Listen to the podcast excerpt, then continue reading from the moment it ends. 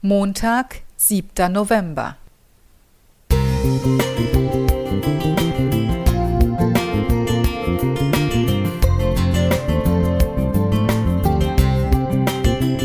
Ein kleiner Lichtblick für den Tag.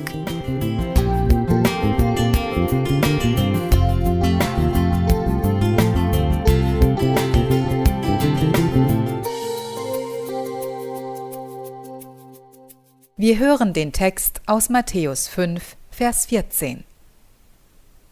Ihr seid das Licht der Welt. Es kann die Stadt, die auf einem Berge liegt, nicht verborgen sein. Im norwegischen Ort Rjukan wohnten die 3500 Einwohner von September bis März komplett im Schatten.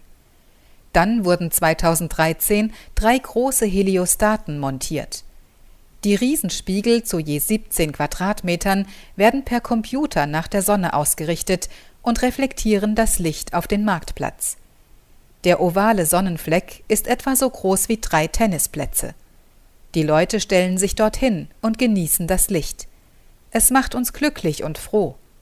Allerdings liegt der Rest des Ortes trotzdem noch im Schatten. Als ich etwas darüber las, dachte ich mir, tolle Idee, damit könnte ich meinen Balkonpflanzen mehr Sonnenlicht gönnen, die mickern in ihren Kübeln vor sich hin. Nicht mal die Hängeerdbeere macht ihren Job und schenkt mir süße Früchte. Gedacht, getan. Zwei stabile DIN A2 große Pappkartons verband ich mit stabilem Textilband und beklebte sie vorne mit Spiegelfolie. Allerdings muss ich diesen Spiegel immer wieder neu nach der Sonne ausrichten. Und siehe da, hurra, Erdbeeren bis in den November. Hat Jesus vielleicht an solche Heliostaten gedacht, als er seine Nachfolger mit dem Licht für die Welt verglich? Er selbst ist ja das Licht, doch er wünscht sich Nachfolger, die sich von ihm erleuchten, durchleuchten und wärmen lassen. Ich frage mich, ist meine Spiegelfläche wirklich glatt genug, um als Projektionsfläche zu dienen? Oder stören da Hubbel und Kerben die Reflexion?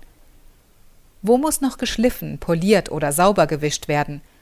Oder liegt es am fehlenden Computer, der mich automatisch immer wieder nach der Sonne ausrichtet? Tja, wir Menschen sind nun mal keine ferngesteuerten Heliostaten. Wir sind selbst dafür verantwortlich, dass wir uns immer voll in das Licht stellen, das Jesus uns schenken will. Und wie fruchtbar sind wir als Gemeinde? Bilden wir nur irgendwo einen ovalen Sonnenfleck, in dem die Besucher sich wärmen und glücklich sind, und dann wieder in ihren Schatten zurückwandern müssen, wie in Rückkan?